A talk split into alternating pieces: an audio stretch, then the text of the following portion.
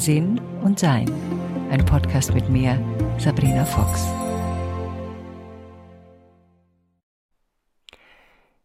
Dieser Podcast ist äh, doppelt so lang wie die normalen Podcasts und es liegt daran, dass ich ein Gespräch mit euch teile und äh, ich schon ein bisschen was gekürzt habe, aber ich festgestellt habe, wenn ich noch mehr kürze, dann werden so Sachen aus dem Zusammenhang gerissen und deshalb habe ich es dann so gelassen.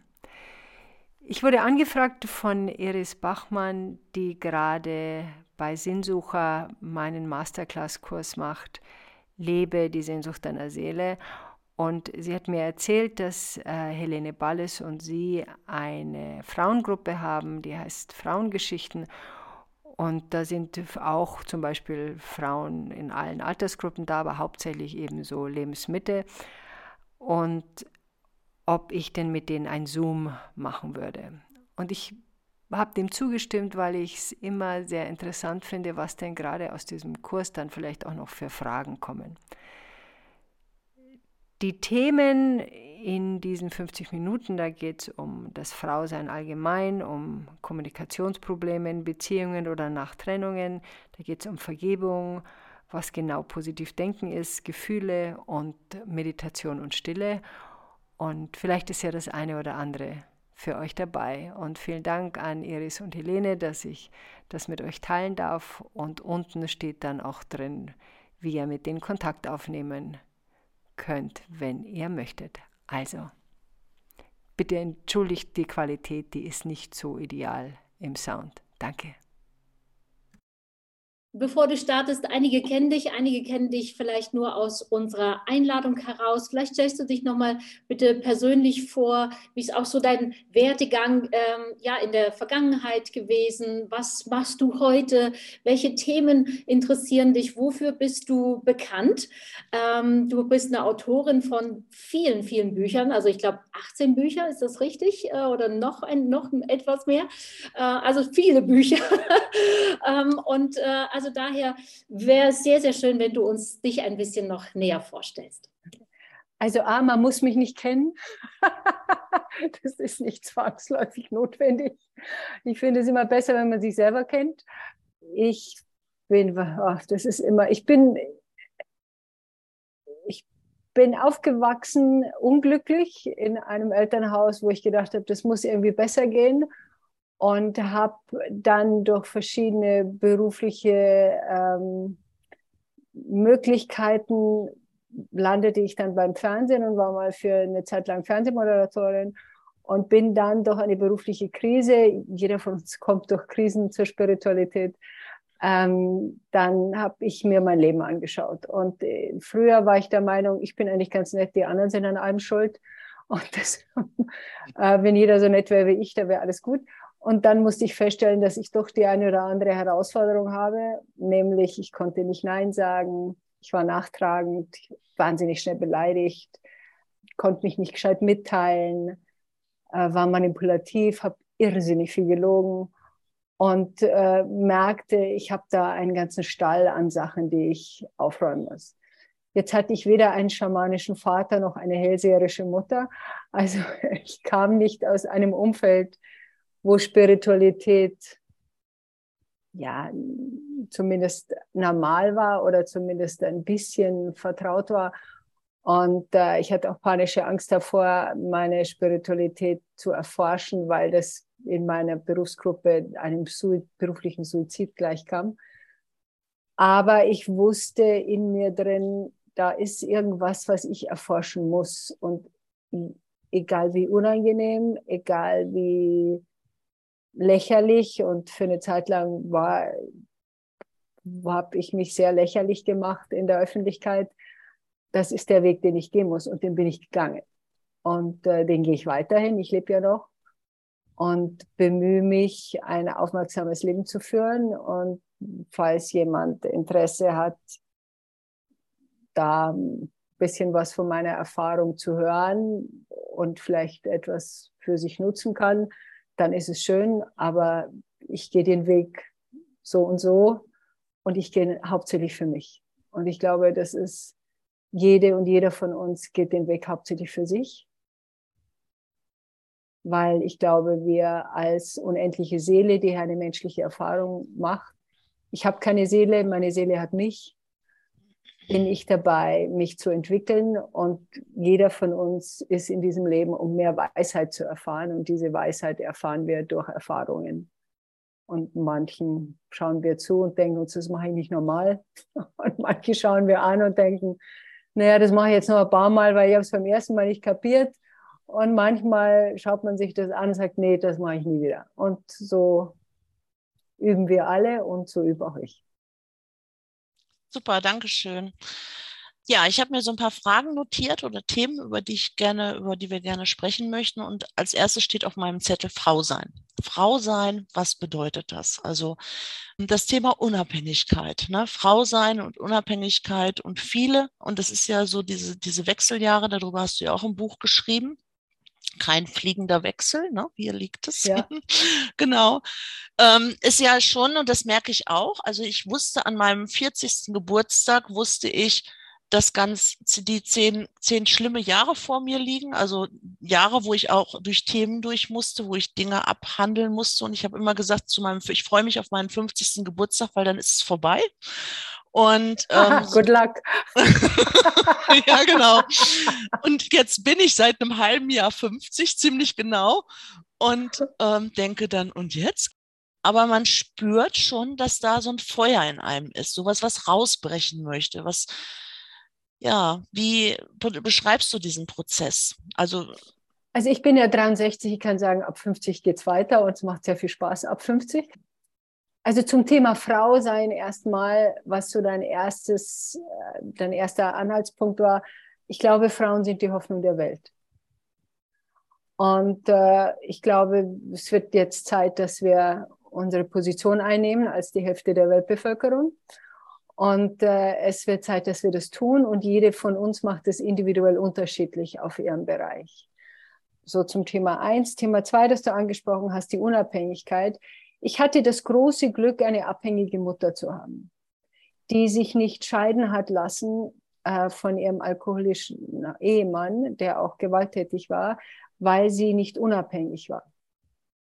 Und die aus finanziellen Gründen geblieben ist und keine Möglichkeit für sich sah, das war eine andere Generation, das ist eine Kriegsgeneration, die, die hat Schwierigkeiten gehabt, solche Entscheidungen zu treffen. Damals waren Scheidungen waren ein äh, gesellschaftliches Desaster. Also, dass sie Angst gehabt hat, ist völlig verständlich. Und das habe ich beobachtet. Und ich habe als junge Frau eine ganz, ganz wichtige Entscheidung getroffen. Und die war, ich werde niemals von einem Mann abhängig sein das schien mir mit acht Jahren zu gefährlich. Ja, okay. Und äh, daran habe ich mich gehalten. Ich war mal eine Weile mit einem sehr wohlhabenden Mann verheiratet, habe weiterhin gearbeitet und habe ihn dann auch irgendwann mal verlassen, wo Leute irgendwie meinten, wieso kann man so ein Leben aufgeben? Man kann. Sondern es geht darum, dass man in sich seinen Weg geht. Jetzt ist es natürlich klar, und wir sind ja alle, also fast alle in einer älteren Altersgruppe, ich sehe auch jüngere Frauen, ähm, ist es ja so, dass es Momente gibt, wir kriegen die Kinder, wir wollen dann auch vielleicht gerne Zeit mit ihnen verbringen. Das ist auch alles wunderbar, aber wir müssen, finde ich, ganz klare Gespräche mit unserem Partner darüber führen, was passiert, wenn man sich trennt. Und das scheuen wir. Ja. Und da, diese Gespräche werden nicht geführt. Da wird nicht gesagt, okay, ich bleibe jetzt mal fünf Jahre zu Hause, was macht das mit meiner Rente? Und das sind jetzt alle keine spirituellen Themen. Das sind Themen, die aber was mit Wachsamkeit zu tun haben. Weil Ehen nicht mehr ewig halten, noch nie wirklich ewig gehalten haben. In großen Ausnahmefällen mag das sein. In vielen Fällen gibt einer der Partner sein Leben dafür auf, für das Leben des anderen. Ja. Und in vielen Fällen waren das Frauen. Mai, das haben wir jetzt ein paar tausend Jahre gemacht. Jetzt ist auch gut, finde ich. Jetzt geht es darum, dass wir als Frauen unsere Töchter und unsere Söhne zu verantwortungsvollen sind. Wie erziehen die Söhne? Wie erziehen wir unsere Söhne? Ach, bring nur die Wäsche, Schatz, das mache ich schon für dich. Also die Schwiegertochter, die springt uns auf Bayerisch, sagt man, mit dem nackten Arsch ins Gesicht wenn sie dann jemand zu Hause hat, der nicht einmal weiß, wie die Waschmaschine funktioniert. Und sowas können junge Frauen auch nicht mehr brauchen. Und sie sehen auch sehr viel klarer, glaube ich. Im Generellen, auch junge Männer sind sehr viel klarer, dass sie so nicht leben wollen. Es war halt sehr praktisch für die Hälfte der Weltbevölkerung, dass die andere Hälfte zu ihrer Verfügung stand. Ja. Und wir haben das aus verschiedenen Gründen bisher mitgemacht, aus, aus Gründen der Entwicklung. Nur jetzt ist eine andere Zeit und jetzt geht es darum, wie wir unseren Platz einnehmen. Das ist zum Beispiel etwas, was mich immer wieder fasziniert und ich so häufig beobachte, ist, dass viele Frauen nicht glücklich mit dem Mann zusammenleben, mit dem sie zusammen sind. Und zwar nicht emotional betrachtet, sondern Wohnraum. Das Zuhause ist nicht so, wie sie das möchten. Es wird beeinflusst durch entweder Schlampigkeit oder man träumt nichts auf oder was immer. Also ich rede jetzt von einem bestimmten Fall. Es gibt natürlich unterschiedliche Bereiche, aber von dem Fall höre ich sehr häufig wo ich mir denke, das ist eine ganz einfache Entscheidung. Schatzel, wenn du mit mir zusammenleben willst, räumst du auf, ich bin nicht deine Putzfrau. Ja, genau. Und wenn nicht, dann nehmen wir ganz entspannt zwei Wohnungen oder teilen uns das Haus auf. Ich bin da, du bist da drüben oder die Wohnung. Dann hat jeder sein eigenes Zimmer. Man braucht nicht Wohnzimmer, Schlafzimmer, Küche. Man kann mein Zimmer, dein Zimmer, Küche machen. Und dann kannst du in deinem Zimmer machen, was du willst. Aber in meinem Zimmer ist es so. Und diese Schritte gehen Frauen häufig nicht, weil sie die Harmonie nicht gefährden wollen, weil sie denken, wenn ich lang genug hinrede, kapiert er schon. Und dann reden sie zehn Jahre hin und 15 Jahre hin und 20 Jahre hin und 25 Jahre hin. Und was denken sie sich? Die denken sich nicht, schaut nicht so gut aus. Die denken sich, ich habe es noch nicht gescheit erklärt. Ja, genau. ja, das stimmt. Doch, du hast es gescheit erklärt, du hast aber nichts getan. Du hast keine, bist keinen Schritt gegangen. Du hast ja. nicht seine Klamotten genommen und hast sie ungebügelt in sein Bett geschmissen. Diese Schritte tun wir nicht. Und das ist die Herausforderung. Genau, und da bin ich bei dem nächsten Punkt. Da muss ich ja irgendwann komme ich an den Punkt, wo ich eine Entscheidung fällen muss, wo mhm. ich sagen muss, so jetzt entscheide ich mich und dann muss ich auch handeln. Mhm. Mhm. Die Entscheidung ist ein Prozent. Mhm. Handeln ist 99. Ja. Ich kann dir nicht sagen, wie oft ich auf Männer eingeredet habe, wie auf einen lahmen Gaul.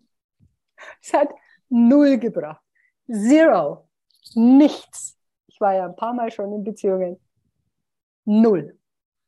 Das, was was gebracht hat, ist, eine Entscheidung zu treffen.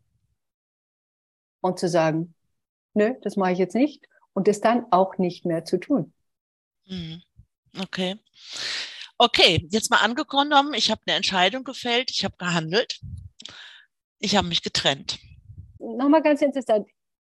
Ich habe in meinem Buch beschrieben, wenn wir uns trennen, lernen wir uns kennen. Gibt es zwei ganz rudimentäre wichtige Dinge. Also für viele Frauen oder überhaupt Partner, das sind auch Männer, betrifft auch Männer, die trauen sich nicht, ihre Schritte zu gehen. Und die einzige Möglichkeit, die sie haben, um wieder zu sich selbst zu kommen, ist die Trennung. Ja. Das ist nicht zwangsläufig der logische Schritt.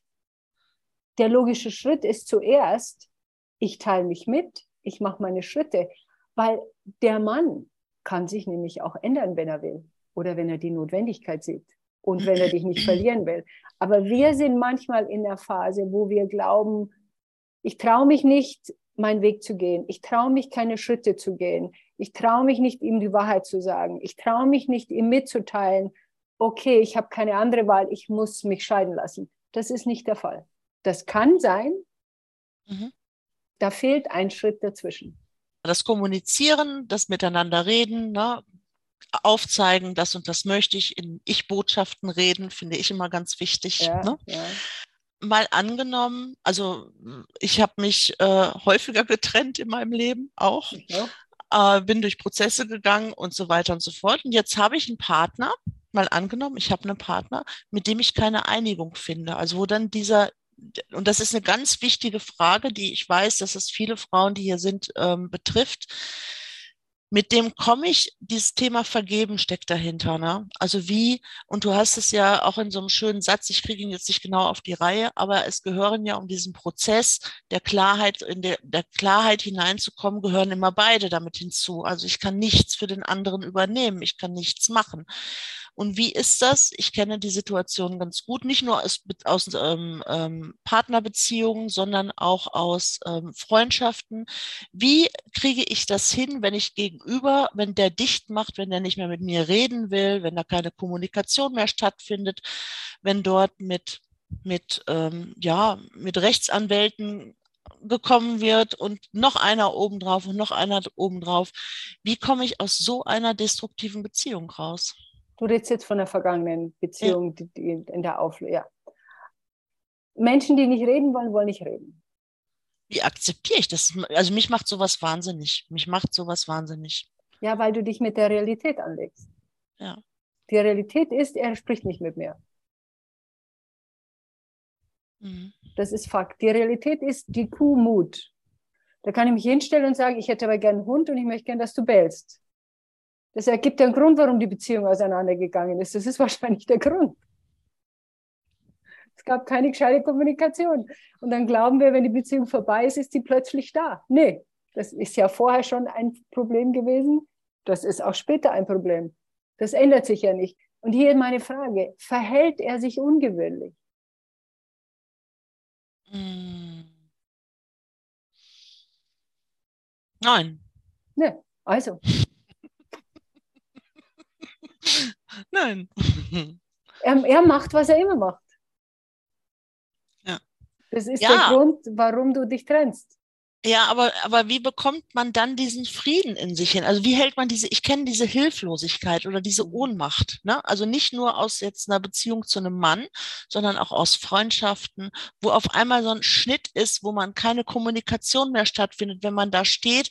Und das ist ja auch eine entscheidende Frage wie geht man mit Menschen um, also mit denen man auch ähm, alltäglich zu tun hat, wo diese Kommunikation nicht stattfindet und ähm, ja, man fühlt, also man fühlt einfach, da ist mm, da ist kein, kein konstruktives Feld, das ist einfach nur destruktiv und ich komme da nicht dran. Ich kann das, da ist so viel Lack drauf und ich halte das da nicht aus. Ne?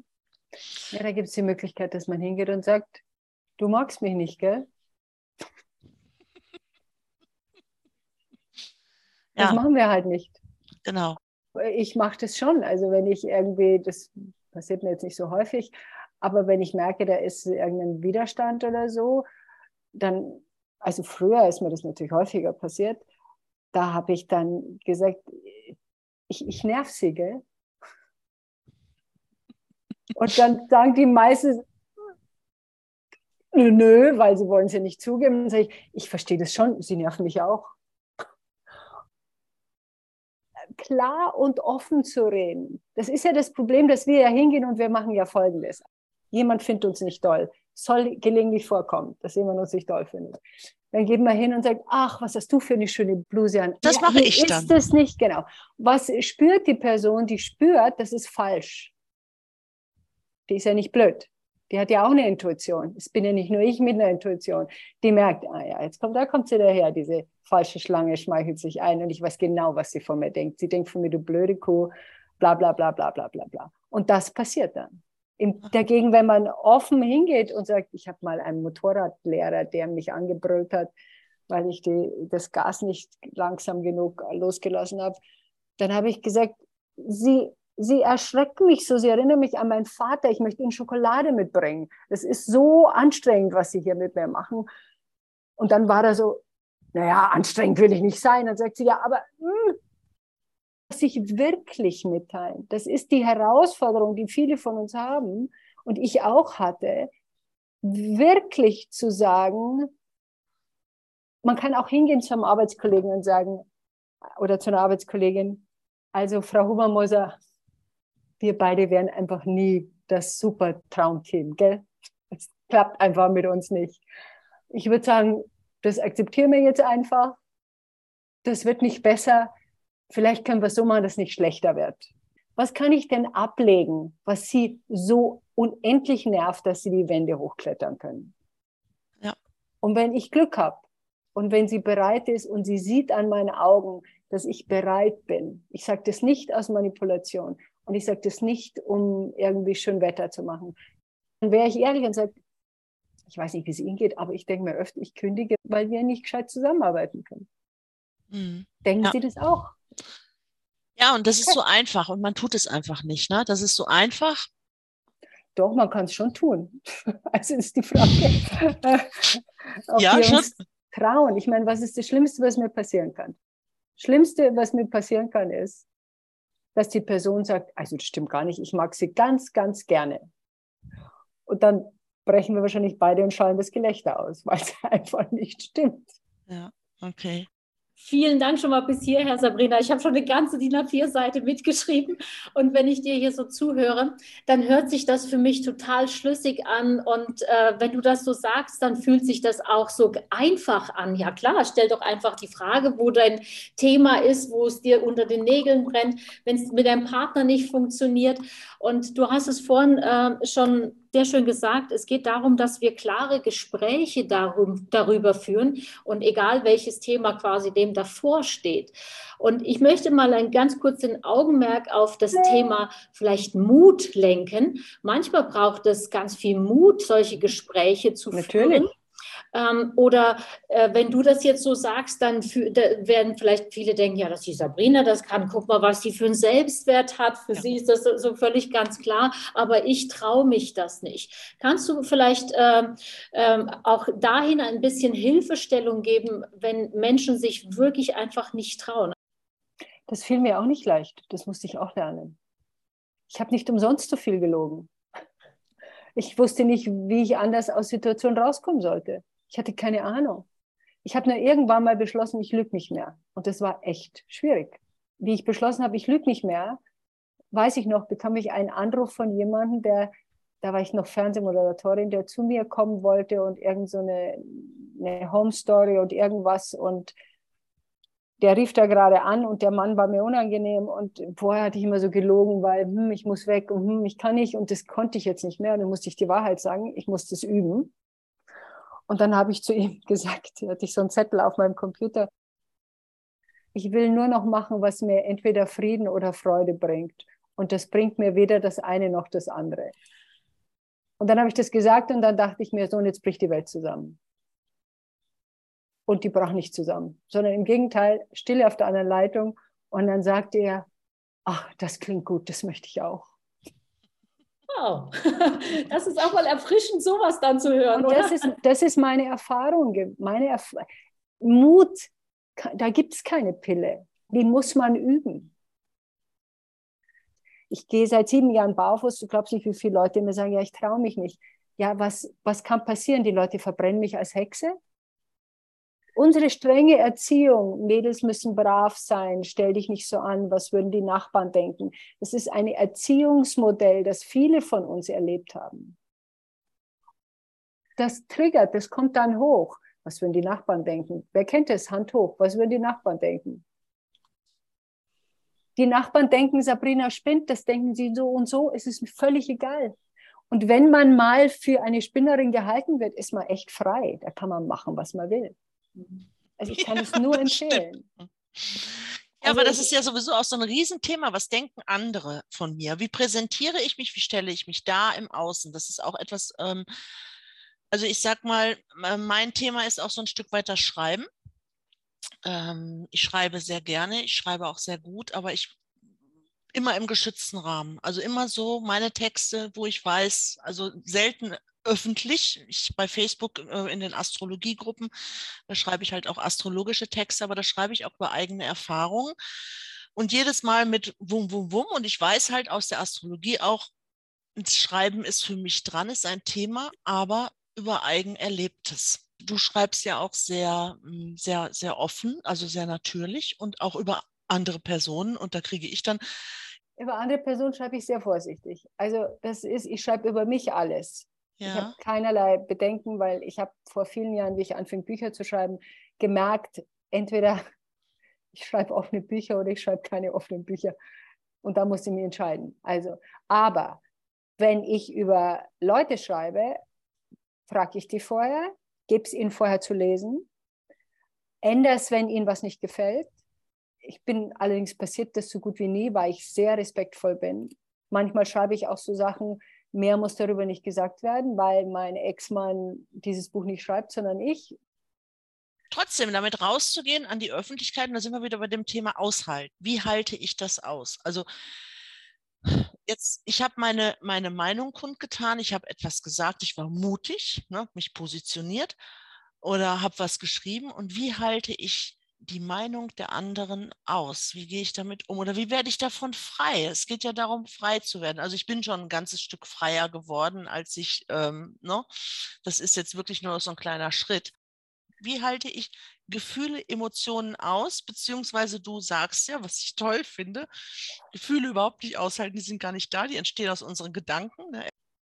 Das ist nicht so ganz. Okay. Also äh, ich muss das nur noch aufschreiben, damit ich diese verschiedenen Punkte, die du da angesprochen hast, ähm, ordne. Also Nummer eins, wir sind Menschen und das bedeutet, dass unser Leben davon abhängt, dass wir gemocht werden. Weil wenn wir nicht gemocht werden, wenn jemand nicht nett war, dann ist er am Wald ausgesetzt worden und dann bist du halt gestorben. Tschüss. Und das ist noch in unserer DNA. Das haben wir noch so drin. Der zweite Punkt ist, was jetzt das Aushalten von der Meinung anderer betrifft, das war für mich ein sehr schmerzhafter Prozess. Man geht zum Fernsehen, weil man geliebt werden will. Und dann stellt man fest, dass die Hälfte der Leute einen lieben und die andere Hälfte kann einen nicht ausstehen, weil ihm die Haare nicht gefallen.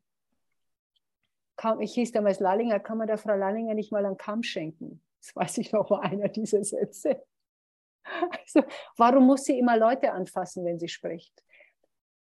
Und 100 Leute mögen dich, einer mag dich nicht. Rate mal, worüber wir nachdenken, über den einen, der uns nicht mag. Und es ist universell ähnlich. Ich habe mich aber immer wieder in solche Situationen gebracht, weil ich auf Seelenebene das lernen wollte, wie man damit umgeht. Und dann fing ich an, mein Verhalten so zu ändern, dass es gemocht wird.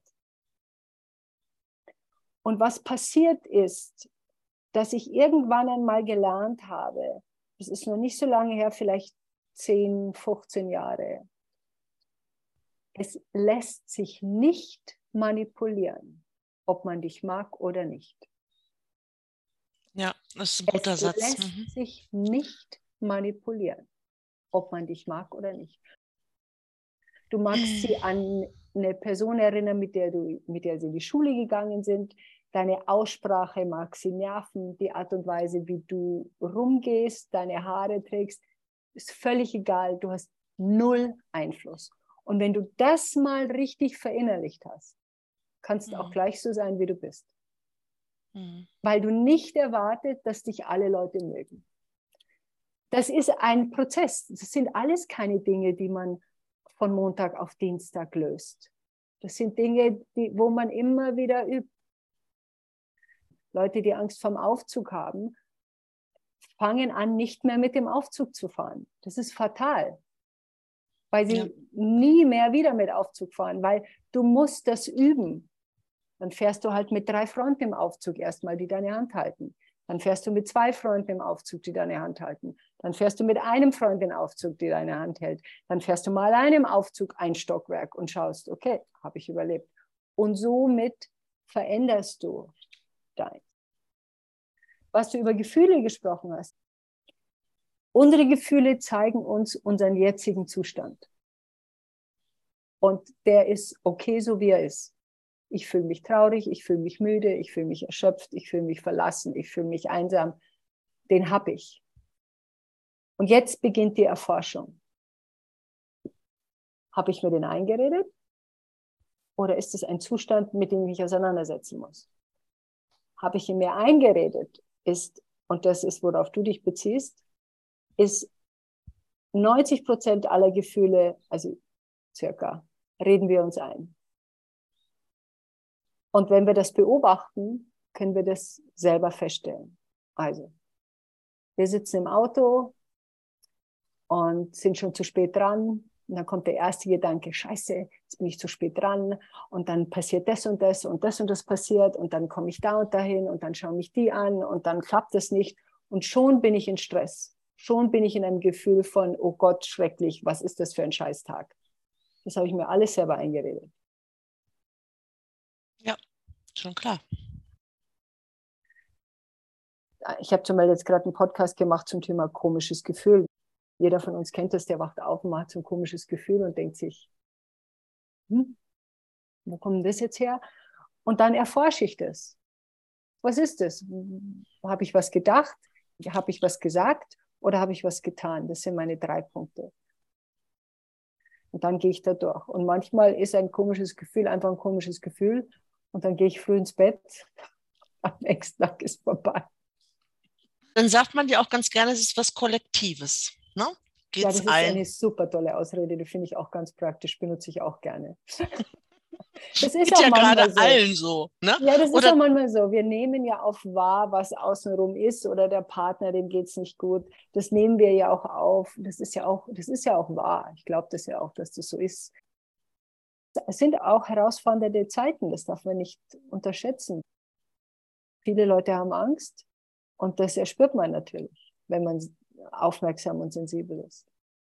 Ja, ich hatte mal ein ganz äh, witziges Erlebnis. Das muss, ach, das ist bestimmt jetzt zehn, zwölf Jahre liegt das zurück. Da war ich in so einer, ähm, eine, von der Schule von meinem Sohn, war ich in, im Elternkomitee und wir planten ein Sommerfest.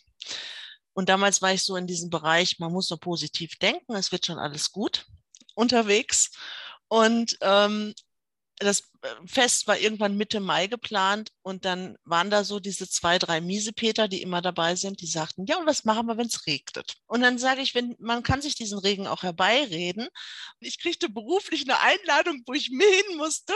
Und wir wohnen hier in Nordrhein-Westfalen, hier hat es wirklich geregnet, dass das Fest abgesagt wurde, aber ich saß am, in Bayern am See bei strahlendem Sonnenschein. Und was hast du, welche Schlüsse hast du daraus gezogen?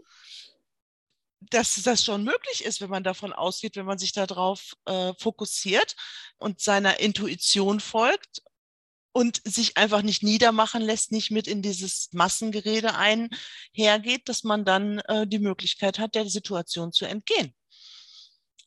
Ich hätte noch einen anderen Schluss daraus gezogen. Hm? Ich hätte noch den Schluss daraus gezogen, du bist ja dem entgangen, die anderen sind ja dem nicht entgangen ich hätte noch den Schluss gezogen, vielleicht doch einen Plan B zu haben. Ja, zum Beispiel. Positiv denken kann ja auch falsch verstanden werden. Und du hast es ja schon angedeutet. Positiv denken ist manchmal auch, wie die Amerikaner sagen, wishful thinking. Ich wünsche mir, dass mein Mann eines Morgens aufwacht, mich anschaut und sagt, wie toll, dass es dich gibt und ab morgen räume ich alles auf, was ich hergeräumt habe das ist dann nicht positiv denken, sondern das ist, da bist du im Traumland. Darf ich da auch noch mal ganz kurz ja. ähm, einhaken? Ähm, genau bei dem, bei dem Thema. Ne? Also es ist ja heute wirklich sehr schick in der Gesellschaft, äh, sich in, in Situationen vielleicht auch hinein zu versetzen. Wir sitzen alle auf der Yogamatte und manifestieren uns ein ganz tolles Leben ne? und, und, und wünschen uns die tollsten Ereignisse äh, herbei und dass wir alle unwiderstehlich sind und gesund und hübsch und äh, alle fünf Kilo leichter und all solche Themen, ähm, nur quasi über die Kraft der Gedanken. Wie machst du das in deinem Alltag? Hast du da ein spezielles Ritual ähm, oder wie erfüllen sich deine Themen? Ich gehe davon aus, dass ich unendliche Seele bin, die hier eine menschliche Erfahrung macht. Das heißt, alles, was mir passiert, ob Krankheit, ob Herausforderungen sind dazu da, damit ich Weisheit erfahre. Und das erfahren wir nicht mit einem Aperol Spritz unter einer Palme in der Sonne. Das erfahren wir in Krisenzeiten, in schwierigen Zeiten, in Dingen, die uns nicht leicht fallen. Ich glaube, dass wir von Anfang an mit bestimmten Seelenhausaufgaben auf die Welt kommen. Das sind die, die uns schwerfallen. Also jeder von uns weiß das selber, was ihm schwerfällt oder was ihr schwerfällt. Und äh, die gilt es im Laufe des Lebens ja, zu heilen, wenn man so will. Und dazu brauche ich bestimmte Erfahrungen. Und die müssen sich mir zeigen, weil sonst kann ich nichts üben. Also ich gehe davon aus, dass ich die Wahl habe, auf, in diesem Leben wie eine Musikerin, entweder eine Hobbymusikerin zu sein oder eine Meisterin auf meinem Instrument. Körper, das ist mein Instrument. Das ist die Liebe meines Lebens. Und, und durch Körper kann ich mich ausdrücken, sonst können wir nicht riechen, schmecken, uns mitteilen. Ohne den geht es nicht. Wie behandle ich mein Instrument? Nummer eins. Und dann gehe ich davon aus, dass ich die Möglichkeit habe, in meiner in meine Intuition zu stärken, also richtig tief reinzugehen und zu schauen, was will ich überhaupt und will ich das überhaupt? Und dazu braucht es Stille.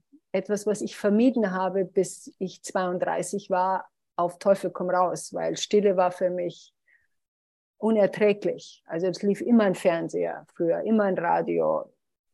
Und die Stille musste ich Stück für Stück annehmen. Und dann fing ich an zu meditieren und dann habe ich gemerkt, ah, das wird besser.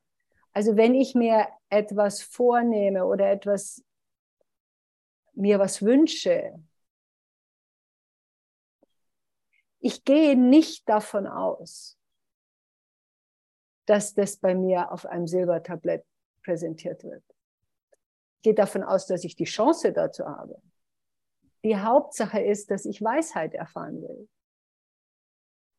Und deshalb halte ich sehr wenig von diesem Wünsch dir das und wünsch dir jenes. Ich bin sicher, dass du einen Fokus dir wohin legen kannst, aber ich lege mir einen Fokus hin und lege den einmal und dann mache ich den ganz weit auf. Das oder besser. Und mit besser meine ich nicht, statt einer Million habe ich dann fünf. mit besser meine ich, was besser zu meinem Wachstum passt ich bin bereit, alles auf mich zu nehmen, wenn es meinem Wachstum entspricht. Das ist aber mein Interesse. Ich habe ein hohes Interesse an spirituellem Wachstum. Das haben nicht alle. Manche Leute wollen einfach am liebsten gemütlich auf einer Hütte im Berg wohnen und zwei Pferde haben. Auch wunderbar. Da ist nichts dagegen zu sagen. Die Frage ist, was hält mich davon ab? Also da gibt es natürlich Gedankengänge. Wie kann man das erklären? Wenn, wenn ein Baum wächst und unabhängig wächst, aber dieser Baum kriegt kein Wasser, sondern dieses Beikraut daneben wird mit Wasser versorgt, dann wächst das eben höher. Also je nachdem, mit was ich was versorge, wachsen meine Ziele. Und Mai, jeder von uns hat manchmal blöde Gedanken, ich auch. Jeder von uns denkt sich manchmal, mein Gott, das müsste ich doch schon besser wissen. Wieso habe ich das jetzt immer noch? Äh, ich, bin, ich bin ja keine Heilige. Aber ich habe das Leben so mir gestaltet, dass ich mich sehr wohl in meinem Leben fühle. Und das hätte ich nicht gedacht, dass das möglich ist. Weil ich hatte keine Vorbilder. Ich kannte niemanden, der in einer Beziehung war, die ich für nett hielt und ich kannte niemanden, der so lebte, dass ich es für toll fand. Also ich hatte niemanden um mich herum, wo ich sage, ah, so will ich mal werden, wenn ich groß bin. Sondern ich musste mir das selber so, nee, so will ich nicht. Nee, das fühlt sich nicht gut an. Ah, das war jetzt alles. Nee, das kann ja nicht sein. Also wie jede von uns, das kennt ihr doch alle, man schlängelt sich da so durch. Wie so ein Weg, den man geht. Dann geht man irgendwie drei Kilometer den Weg und denkt sich, na scheiß Weg, was will ich denn in diesem blöden Weg? Das interessiert mich doch nicht. Mhm. Dann gehst du halt die drei Kilometer wieder zurück und biegst auf der anderen Seite wieder ab. Aber viele Leute gehen die drei Kilometer nicht zurück. Die gehen dann bis zum bitteren Ende. Das Thema Spiritualität möchte ich jetzt noch kurz ansprechen. Also im Prinzip ist, wohnt doch in uns allen diese Spiritualität. Und äh, ja, dieses Erwachen. Würdest du sagen, dass Spiritualität und Erwachen ein Unterschied ist? glaube, jeder, jeder von uns hat seine eigene Einstellung dazu und Spiritualität, das sind, ich meine, in der Berufsgruppe, in der ich mich aufhalte, ist es auch manchmal schwierig. Da stehe ich auch immer davor und denke mir, hm, deine Art von Spiritualität und meine Art von Spiritualität haben ja nun gar nichts miteinander zu tun. Ja. Also manche halte ich auch für extrem manipulativ. Manche sind mir super sympathisch, finde ich toll. Wie man das jetzt benennt, mei. Früher wollte ich alle überzeugen, das ist 30 Jahre her, das habe ich mir abgewöhnt.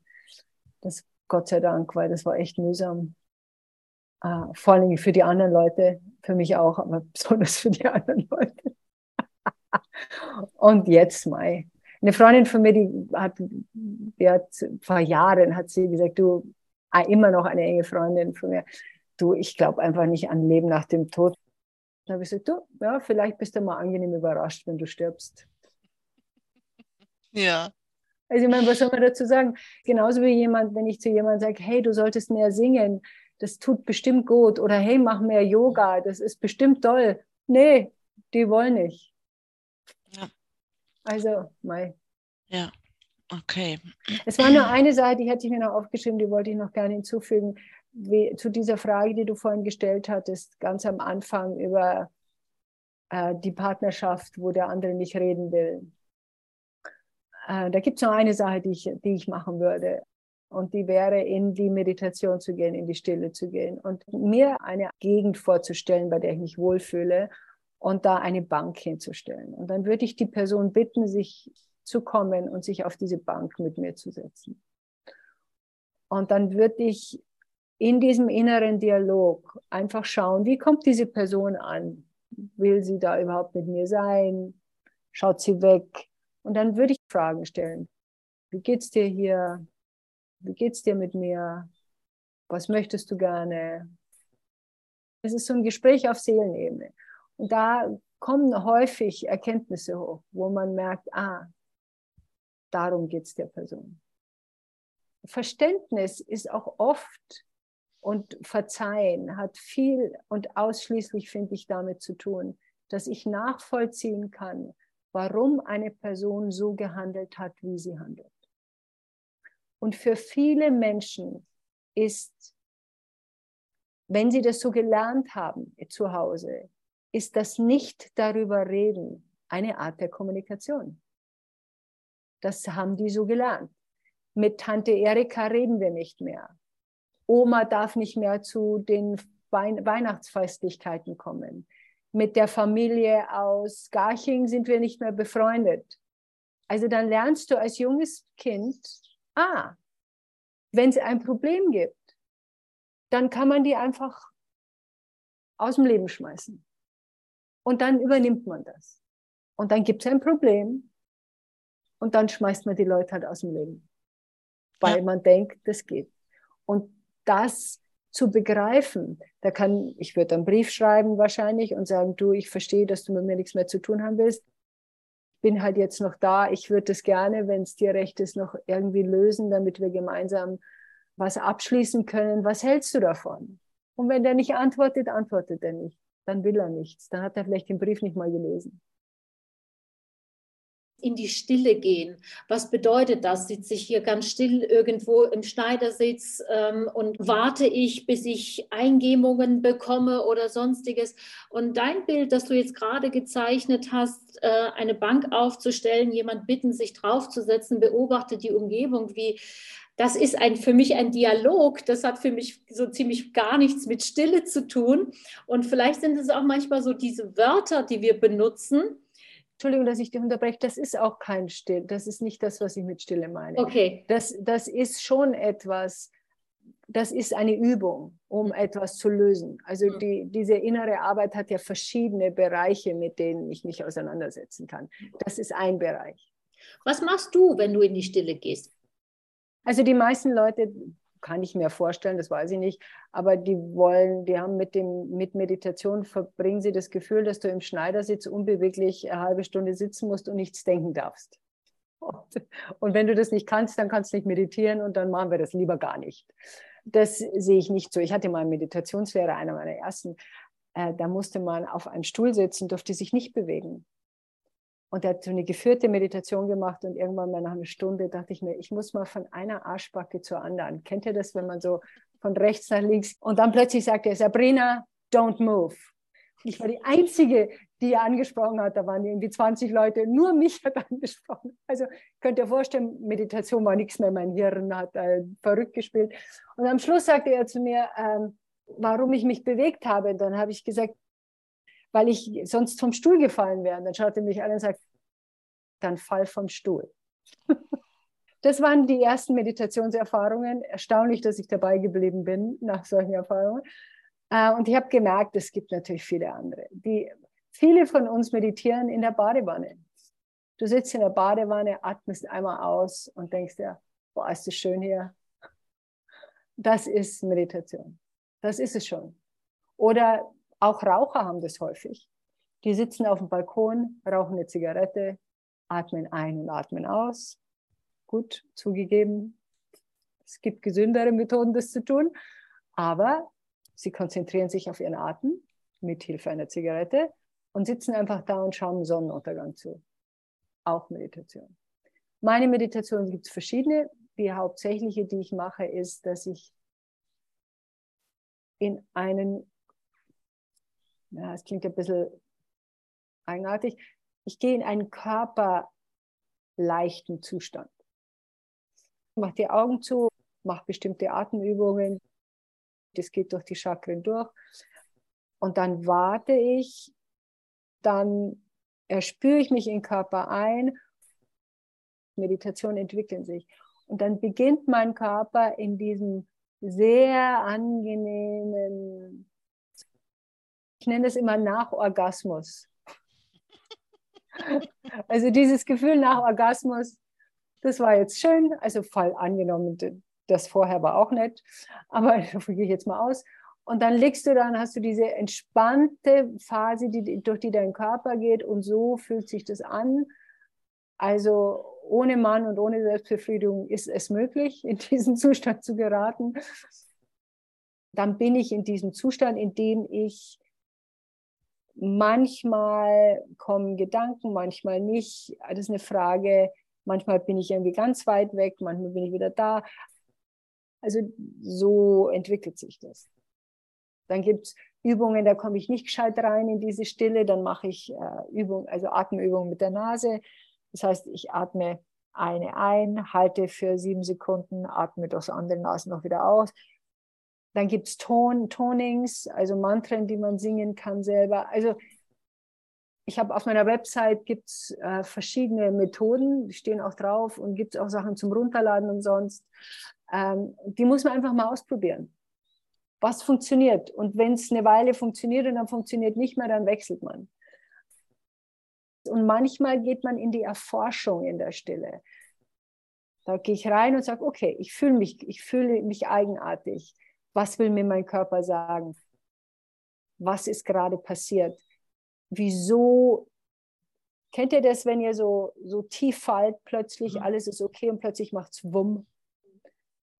Und du weißt, und da forsche ich nach, wenn mein übliches Wohlgefühl Wumm macht, bleibe ich sofort stehen, also richtig stehen und schaue nach, was ist jetzt gerade passiert. Das, das bleibt nicht einfach nur so stehen. Das fällt nicht. Da ist irgendwas passiert. Ich habe irgendwas gedacht, habe irgendwas getan oder bin irgendwo, dass das passiert. Und das erforsche ich. Und wenn ich weiß, ah, ich habe jetzt gerade wozu gesagt, wo ich eigentlich nicht zusagen will. Und jetzt muss ich wieder anrufen und muss sagen, sorry, ich habe dir zugesagt, dass ich komme, aber ich habe echt keine Lust und bin wirklich erschöpft. Sorry, ich muss das wieder zurücknehmen. Und dann merke ich, dass dieses Wumsgefühl wieder aufhört und ich bin wieder in meinem Wohlgefühl. Und deshalb ist unser Körper die Liebe unseres Lebens, weil unser Körper ist unser Barometer, der sagt uns ganz genau, wie es uns geht. Und da darauf zu achten, ist so hilfreich. Frauengeschichten, das war das Thema. Und am Schluss waren noch die üblichen Verabschiedungen und die habe ich weggelassen. Wir alle haben unsere Frauengeschichten und je wacher wir sind, desto angenehmer wird das, glaube ich, auch. Enjoy life.